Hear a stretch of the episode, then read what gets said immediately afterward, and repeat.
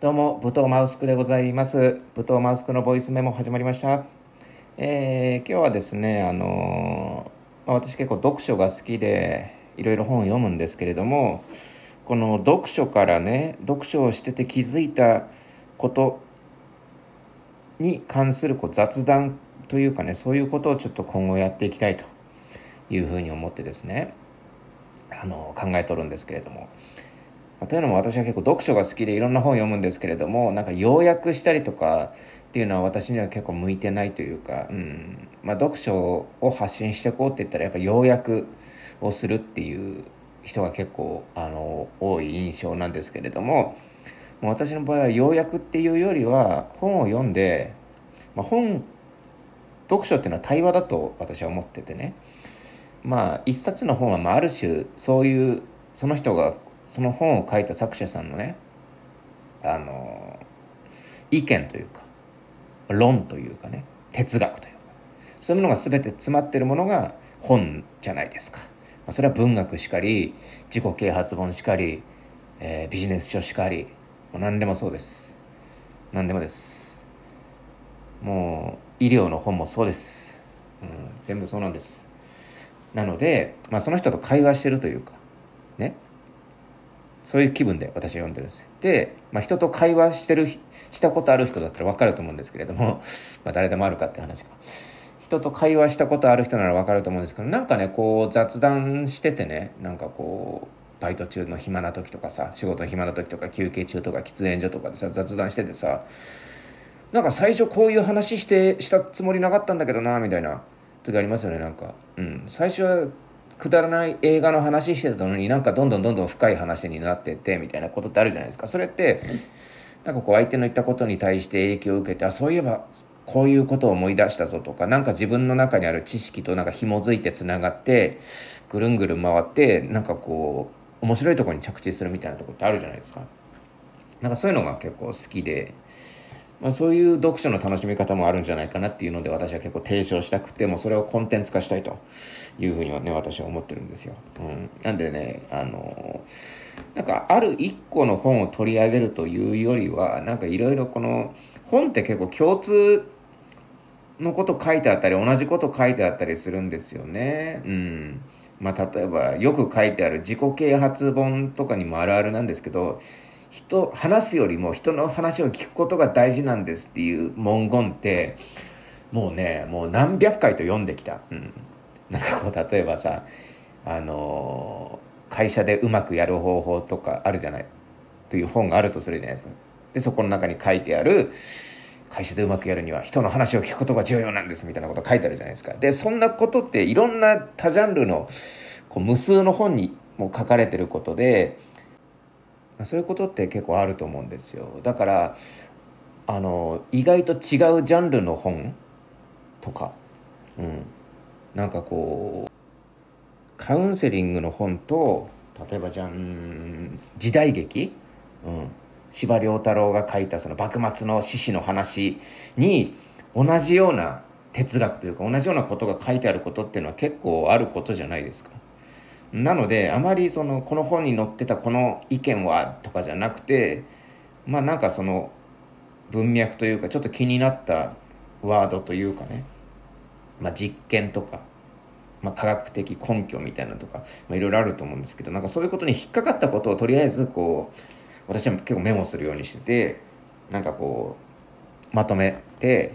これにも書いてあったこれにも書いてあったみたいなことを探すのが好きだったりするんですけれども、まあ、ちょっと前置きがちょっと長いですねこれは。まあ今回ちょっと話したいことっていうのはそういうことじゃないんですよ。あのまあ、今回雑談だからまあいいんだけれどもあのーなんかねまあこの間、まあ、1週間くらい前の話なんですけれどもちょっと面白いことというかあのわーって思った事件があったんですよね仕事中に。で、まあ、そこで私がこう常日頃からこう研究しているというかねなんでこんなことするんだろうっていうことが結構あってそれがね SNS なんかでこう平気でさ誹謗中傷コメントしたりとかさ他人を攻撃してしまう人みたいないるじゃないですか。でああいう人たちっていうのはなんでああいうそういうことするんだろうなとかっていうのを常日頃考えててやっぱまともな人やらないし、まあ、私の中ではあのある種の一番の弱者がそういう人たちなのかなって思っててあのるんですよ。個人的な意見ですけれどもその SNS で攻撃他人を攻撃せずにはいられないようなこうところまで追い込まれてる人プライベートが充実してない精神生活が充実してないっていう人が私の中で最も弱者でありやっぱこう悲しい存在であるというふうに思ってるってやっぱそういうのを研究して、まあ、結構エンタメでもやっぱそういうところを攻撃するとね結構いっぱいいるじゃないですかそういう人って。それと攻撃しちゃうと炎上したりだとかっていうところになってくると思う。んで結構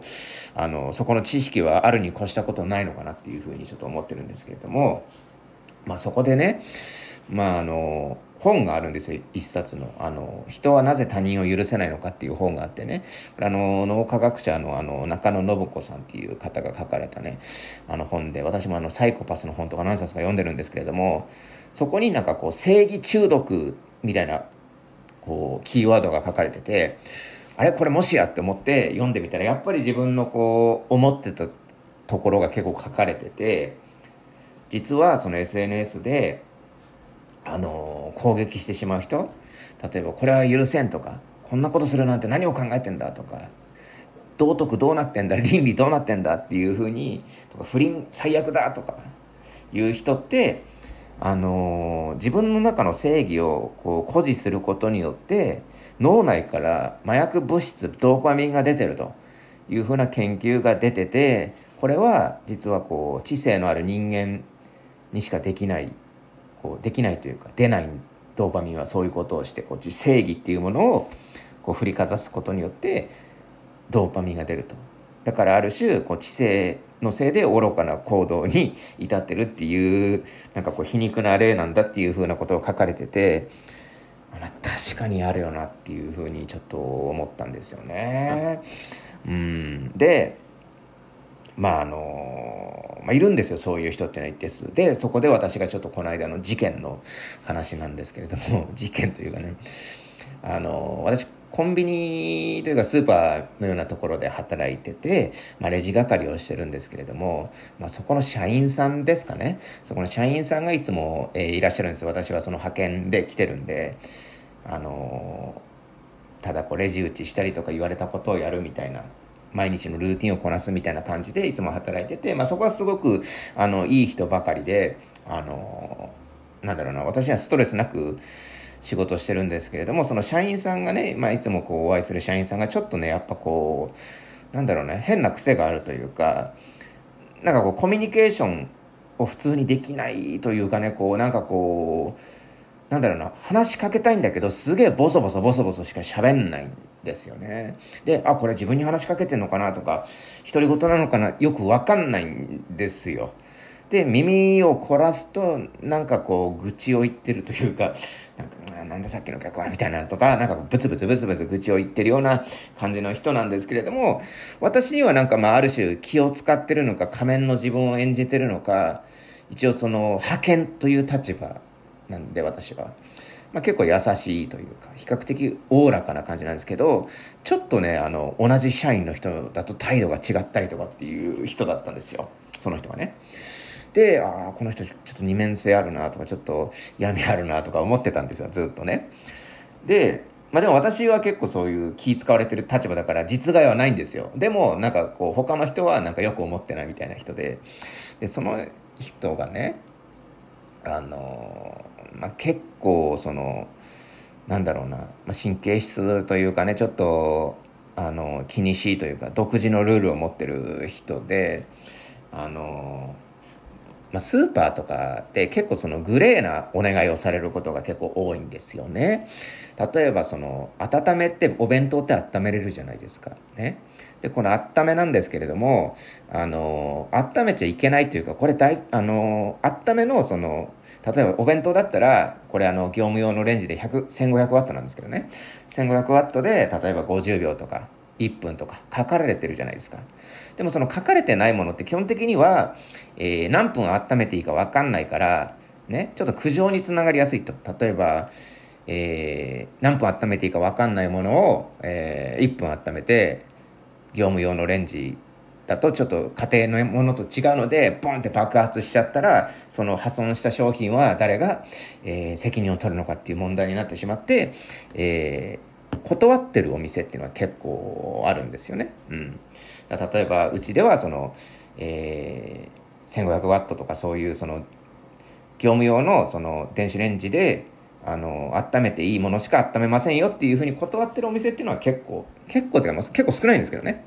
あのダメですっていうふうに一応は決まりではあるんですよ。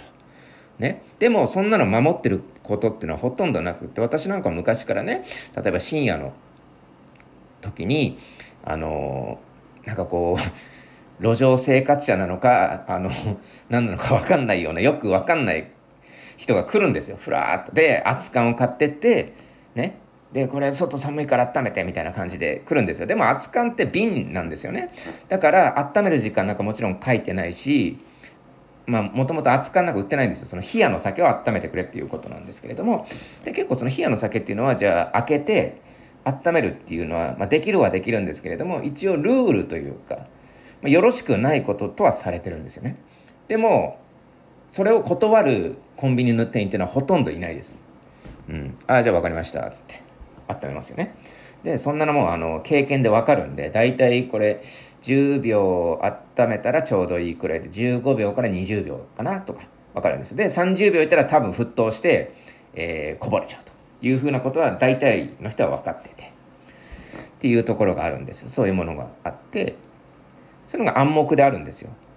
うん、その、まあ、あるあるですね。深夜のあるあるでその冷やのカップ酒あの瓶のコップ酒を持ってきてこれ温めてくださいと。冬場なんかよく来ますよね。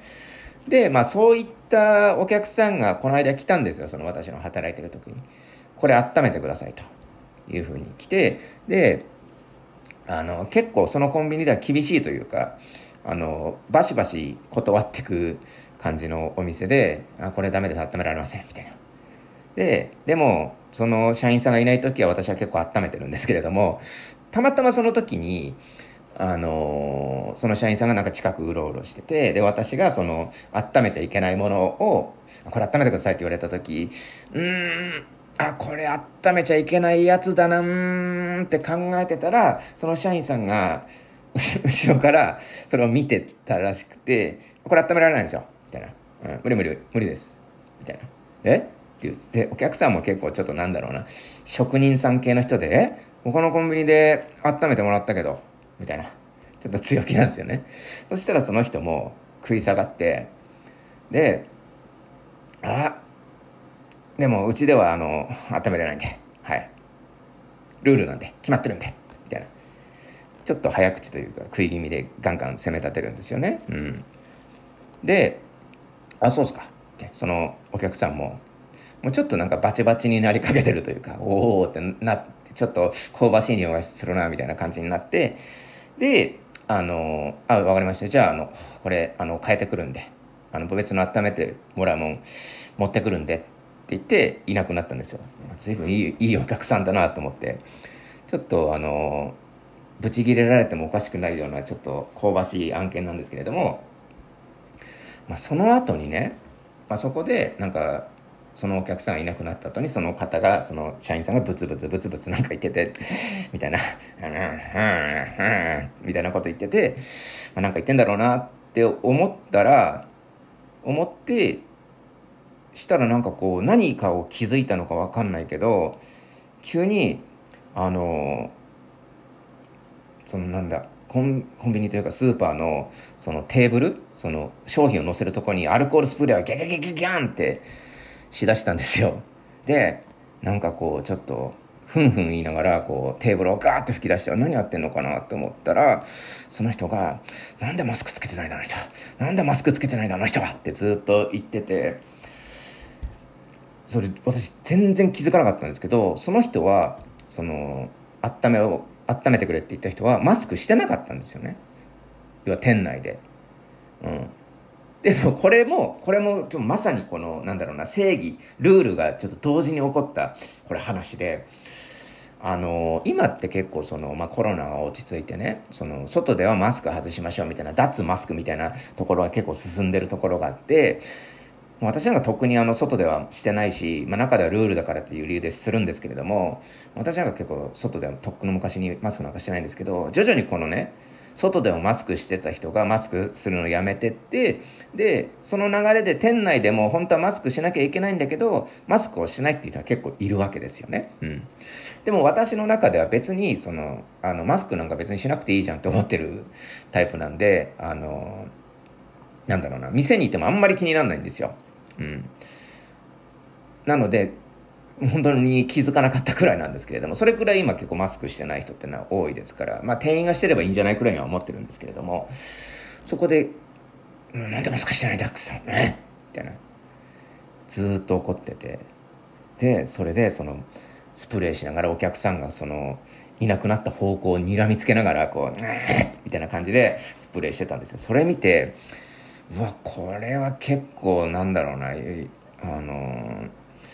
おそらくですけどこういう人がねあの SNS であの他人を攻撃したりとかすんのかなっていうふうにまあこれは想像でしかないですけれどもねその社員さんのアカウント知らないですけれどもまあ私の中で十中八九こいつ有名人とかなんか例えば政治系のあのツイートとかに引用リツイートしてけしからんみたいなことをやってるタイプなんだろうなっていう感じはするんですよね。うんなんでそのことがあってどうしてもちょっと今日お話ししたかったっていうかね、まあ、やっぱそういうことがあるんですよね。で、まあ、これは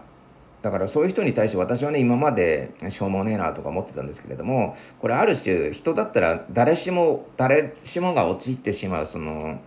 穴というかねあのそういうもんだっていう部分もあるんですよ。うん、私はこうはなりたかないですけど、そういうもんですよっていう脳科学的にもっていう部分もあるっていうことが知れて、まあ良かったっていう、そのね、中野信子さんのその脳科学的にもドーパミンが出ますから快楽物質がね。だこういうことをやっちゃうと。正義。正義というか。で、まあそれ以外にも、なんでこういうね、あの、正義中毒を振りかざす人っていうのは、あの、多発してしまうのかっていうところがあってこれは本には載ってないこの私の勝手な見解なんですけれども、まあ、ある種これ楽だっていうのが楽したい考えたくないっていうのがあるんですよ。要はその融通を聞かせたくないっていうのがあって、まあ、これもあのある事例があってねあの私昔結構縁日で働いてたことがあってそこの縁日って縁日っていうのは逆にそのコンビニエンスとかスーパーと違ってすごくグレーグレーだらけなんですよ。ね。でなんだろうなもう接客の仕方とかも決まってないしルールは自分で作っていくみたいなところがあってうんまあ例えばそのスーパーボールすくいなんかを例にとってみるとスーパーボールすくいってポイっていうのがあってねそのポイをポイの角を使って弾くようにしてスーパーボールを入れる不正をする人がまあよくいるんですよ、まあ、子供から大人まで酔っ払いに至るまで、まあ、その不正をする人がいると。うん、であの「あダメですよそれあの不正なんで」みたいな言うんですけれども中には本当に腹黒いやつがいてなんか髪こっちがねその髪がもうなくなってるって言ってるのに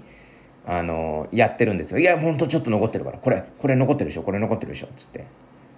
言って、そう言われた時のマニュアルってないんですよ。例えばじゃあどこまでなくなったら、あの、ポイが破けたっていう判断をするのかっていうののマニュアルがないから、要はその店員さんによってこうやり方が違うんですよね。うん。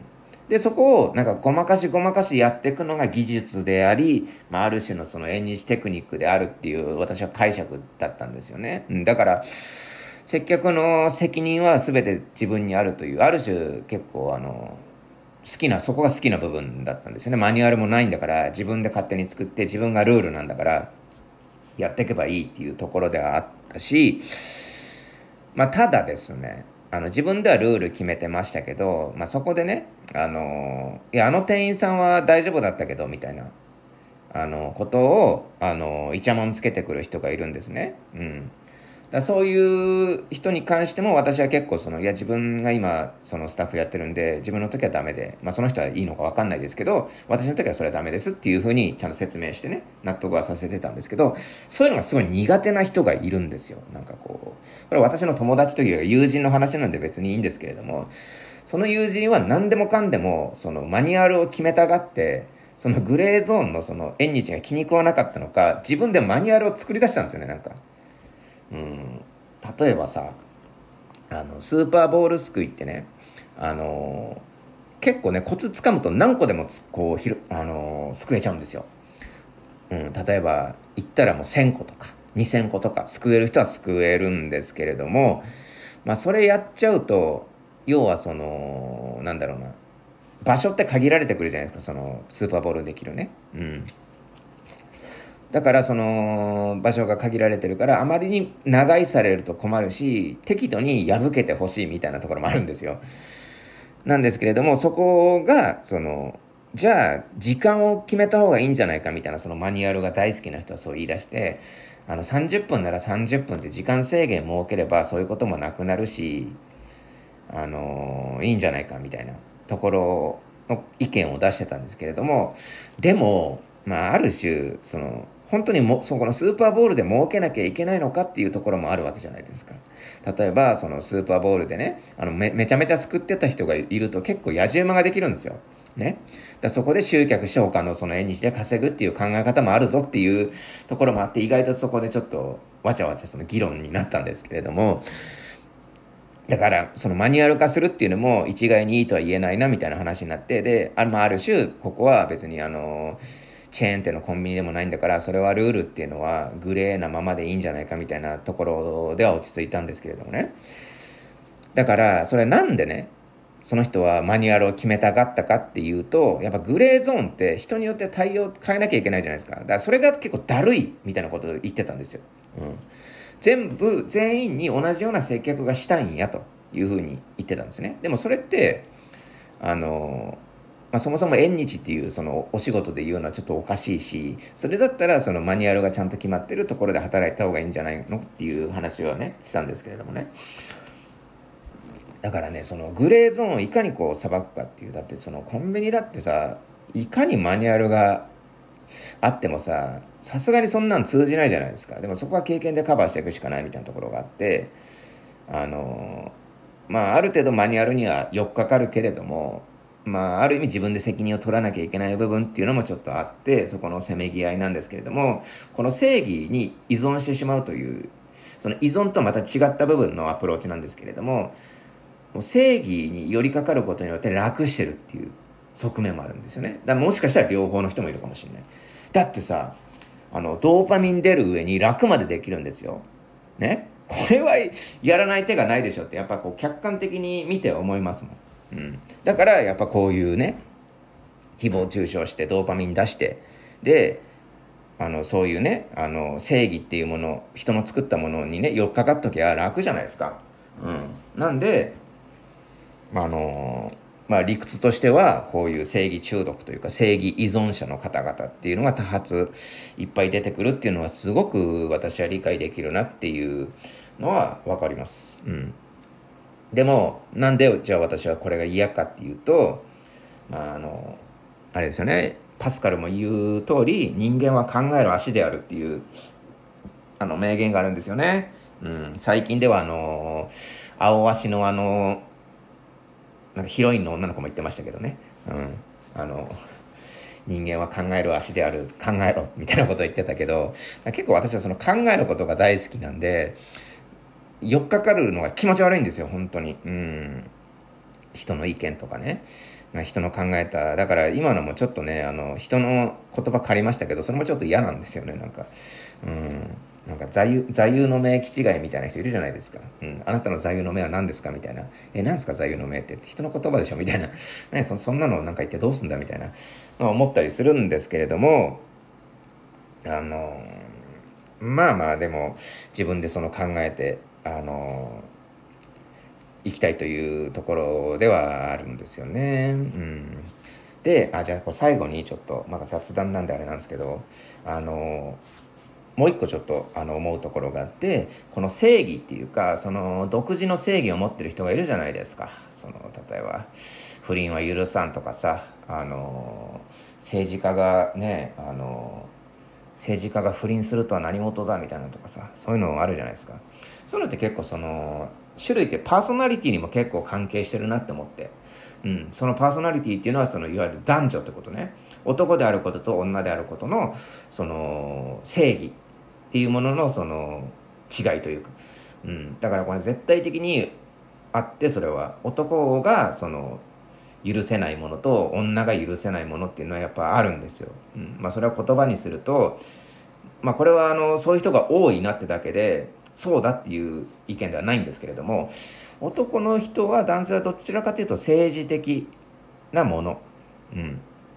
に対してそのルールとかね、うん、そういうものに対してその怒り狂う傾向にあって女性の方は浮気とかねその不倫とかその相手がかわいそうとかどっちかというとその感情的な傾向があるっていうのふうには言われてますよね。ってことはやっぱりこの正義中毒もパーソナリティに結構関係あって人それぞれそのなんだろうなあの許せないものが違うというか、うん、っていうのはありますよね。うん、あのやっぱ男って芸能人の不倫に怒んないじゃないですか。その男で芸能人の不倫に「なんだ!」って言ってる人って見たことないじゃないですか。うん、っていう感じですよね。うん、逆に女性でその政治に関して汚職とは何事だみたいなこと言う人ってあんまり見たことないというか、うん、まあでもこれから多分そこの垣根というかあんまり関係なくなってくるんでしょうけどね時代とともに。でも現状は多分そういう傾向にあるっていうところがあって、まあ、意外とそのパーソナリティに関係してるっていうのが一つとじゃあなんでパーソナリティに関係してるのかっていうことはやっぱこの教育ですよね。呪いですよね。もう男とはこうあるべきだ。女とはこうあるべきだっていうところがやっぱその正義というか自分の中のルールにもつながってきてるというか、まあ、ある種のコンプレックスですよね。につながってきてるのではないかというふうに私は思っております。でえー、まあこんなところなんですけれどもね、その正義依存に関してはそのくらいかな。で、最後に、じゃあ自分、これをどうすれば、じゃあ、あ自分正義中毒だわ、とか、やってるわ、芸能人に誹謗中傷してるわ、つって、アンジャッシュの渡部さんにがっかりしましたって、とか書いちゃったわ、とか、最低ファンだったのにがっかりしましたっていうふうにあの引用リツイートしちゃいましたなんて人いると思うんですけれども、まあそういう人をどうすりゃいいんだって思ったら、やっぱ、まあよく言われてますけど、結局は人事なんでね、こんなもん。全部人事なんですよ。うん。今話したことで、皆さん何に怒ってたのか。人を他人に怒ってるわけですよね。その、強靭そのアルコールスプレー社員さんもね、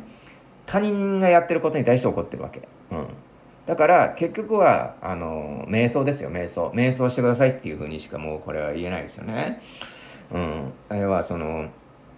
暇だから結構暇だからそうなっちゃうんでしょうね暇というかさあのネットでこう誹謗中傷する人は自分のなんかこのプライベートにやりがいがないと逆に仕事中にそういうことしちゃう人っていうのはもう仕事にやりがいがないんだと思います、うん、